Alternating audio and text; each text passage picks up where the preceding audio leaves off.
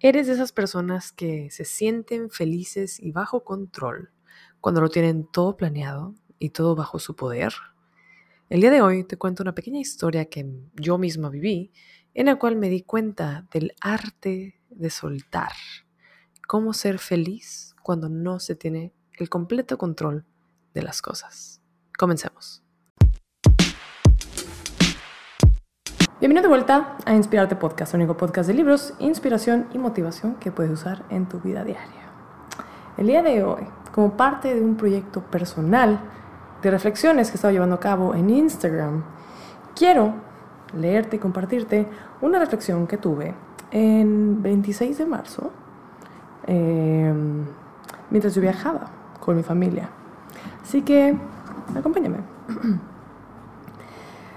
A la hora de yo reflexionar, me gusta, no es como un diario, es como un journal, un journal a mi cerebro, como yo lo concibo, a diferencia de un diario, es menos hollywoodesco. Un diario creo que lo tenemos en nuestro cerebro como querido diario. Me gustó Timothy Chalamet y nada, hoy me sonrió, me habló lindo y eso.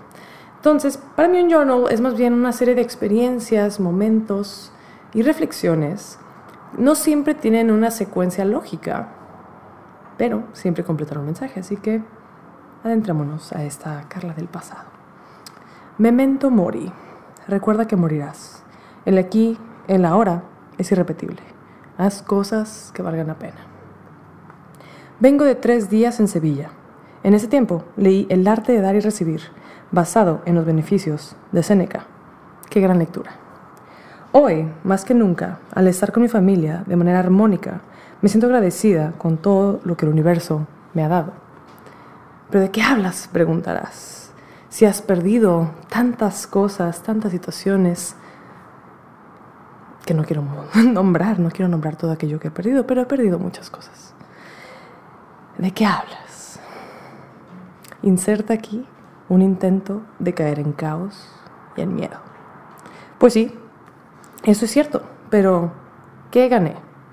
Gané seguridad, gané libertad, gané tiempo libre, de estrés, para leer, para escribir, pasearme y convivir con mi familia. Todo eso gané. Ahora, más que nunca, sé, porque así lo siento, que el universo, siempre y cuando uno haga su parte, proveerá. No importa de qué estemos hablando, puede ser trabajo, puede ser amistades, puede ser situaciones. El universo siempre provee, siempre y cuando uno está en disposición de recibir y de hacer su parte, por supuesto. Hace unos días subí con mi familia La Giralda. La Giralda es un monumento que se encuentra en Sevilla, si no me equivoco, porque mi cerebro a veces se le confunde. Es un momento que está en Sevilla, es muy lindo, lo puedes googlear. Es una torre, que como bien describo aquí, es una torre con estética musulmana, ahora católica. En Sevilla, en el pasado, una persona solía subir 36 pisos con un burro. Este interior de la torre tenía rampas en lugar de escaleras, entonces el burro podía subir. La persona subía en burro los 36 pisos para llegar a la terraza superior e indicar al pueblo que era hora de rezar. Se subía un pequeño musulmán con su burrito y tocaba alguna campana o algo por el estilo para llamar la atención del pueblo, unámonos todos en rezo. Eso es lo que solía suceder. Ahora, como turista, tú también puedes subir, obviamente sin burro y sin llamar a nadie al rezo, pero sí que puedes subir. Entonces yo subí con mi familia. Subir fue interesante un reto de resistencia física que no tuve problema en completar. Para aquellos que me sigan en redes sociales sabrán que amo ir al gimnasio, soy cinta negra en karate, me encanta el deporte, me encanta llevar mi cuerpo límite, entonces para mí que me digas, Carla, vamos a subir 36 pisos y el que se cansa pierde, que me pone, me pone de emoción, claro que sí. Entonces, fue un reto que no, no batallé en completar. Mientras tanto, mi familia, mis padres y mis hermanos, que son un poquito menos atléticos, sí que les costó un poco pero hasta aquí todo normal. De esa travesía me llegó a la mente un pensamiento al descender. Porque obviamente subir 36 pisos va a ser cansado. Sean en escaleras, sean en rampas, sea, no lo sé, de cualquier forma, pues te puede cansar, ¿no? Así que a la hora de bajar esos mismos 36 pisos de rampa, pensé yo, veía con atención a mi familia y turistas bajar las empinadas rampas, ejerciendo fuerza y resistencia a la gravedad en un intento por bajar de manera controlada. ¿Qué es el control o la necesidad de sentirla, sino miedo? En este caso, las personas, yo notaba, se iban reteniendo un poco para controlar la velocidad con la cual bajaban. En lugar de ir rápidamente o corriendo, la gente iba ejerciendo esta fuerza, esta resistencia. Y yo me, quedo, me, preguntaba, ¿no? ¿Tenían miedo a caer? ¿De empujar a alguien más? ¿Por qué temen soltar esta resistencia? Y me di cuenta que yo hacía lo mismo. En este caso, a diferencia de la subida, sentía que me estaba costando esfuerzo. ¿Cómo era posible que me estuviera cansando más al bajar que al subir? No tenía sentido. Así que en una reflexión me dejé ir. Obviamente no como gorda en tobogán, como bien decimos, pero solté fuerza, solté resistencia y me dejé fluir. De manera como yo lo puedo describir, es que doblé las rodillas casi en una flexión, eh, en el karate se conoce como neko ashidashi, que es una flexión en la cual acercas tu cadera al suelo, te acuclillas un poquito y dejas que tus rodillas tengan cierta flexión para que puedas avanzar libremente y ágilmente. Yo sé que es a lo mejor un poco difícil de, visualizar en la mente si no haces karate, lo puedes googlear, Neko Ashidashi, la posición del gato en karate.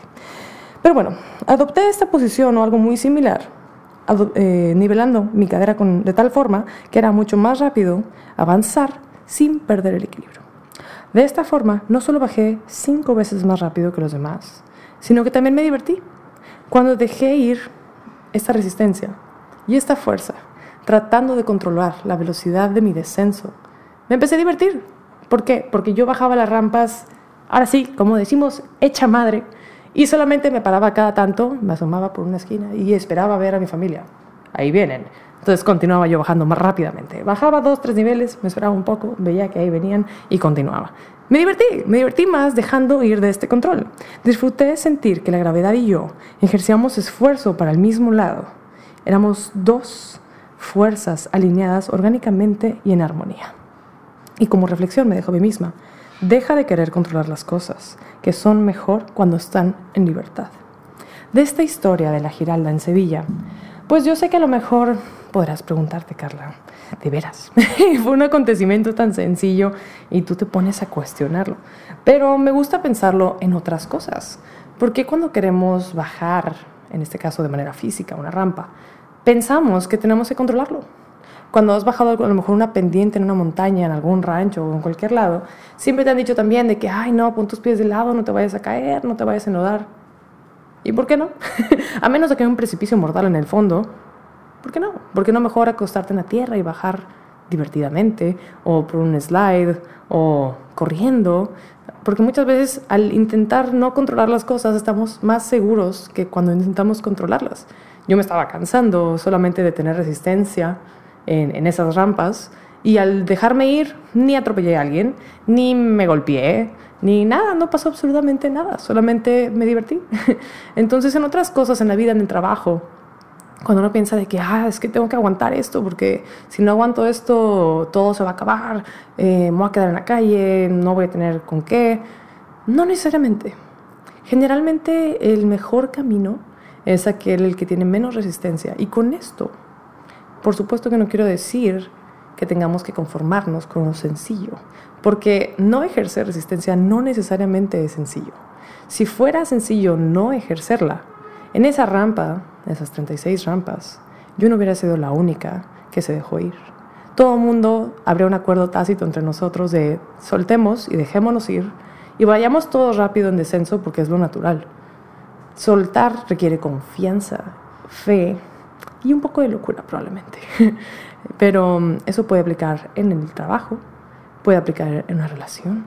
Pero es que tengo cinco años con mi pareja y ahorita todo está horrible, pero bueno, voy a aguantar porque es lo que me han dicho que tengo que hacer.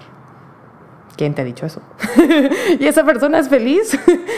no tienes que aguantar nada que te haga daño. No tienes que aguantar nada que no te venga bien.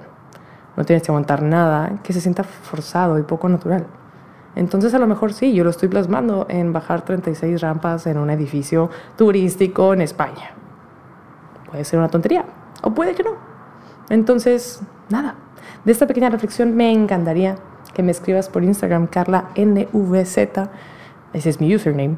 Me encantaría que me dijeras cómo te sientes, qué piensas, en qué otras áreas de tu vida crees que estás ejerciendo una resistencia innecesaria, en qué áreas sientes que puedes soltar y mejorar tu situación solamente por soltar.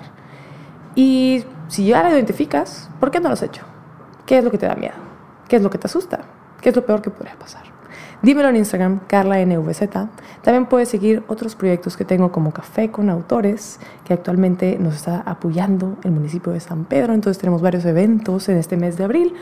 Y nada, muy pronto podcast de Café con Autores también es algo que se viene. Y eso, espero verte muy pronto en cualquiera de mis redes sociales. Y platiquemos, platiquemos sobre cosas. Yo soy Carla Nives, es un placer, un honor haberte tenido aquí el día de hoy y espero verte en el siguiente Inspirarte. Bye.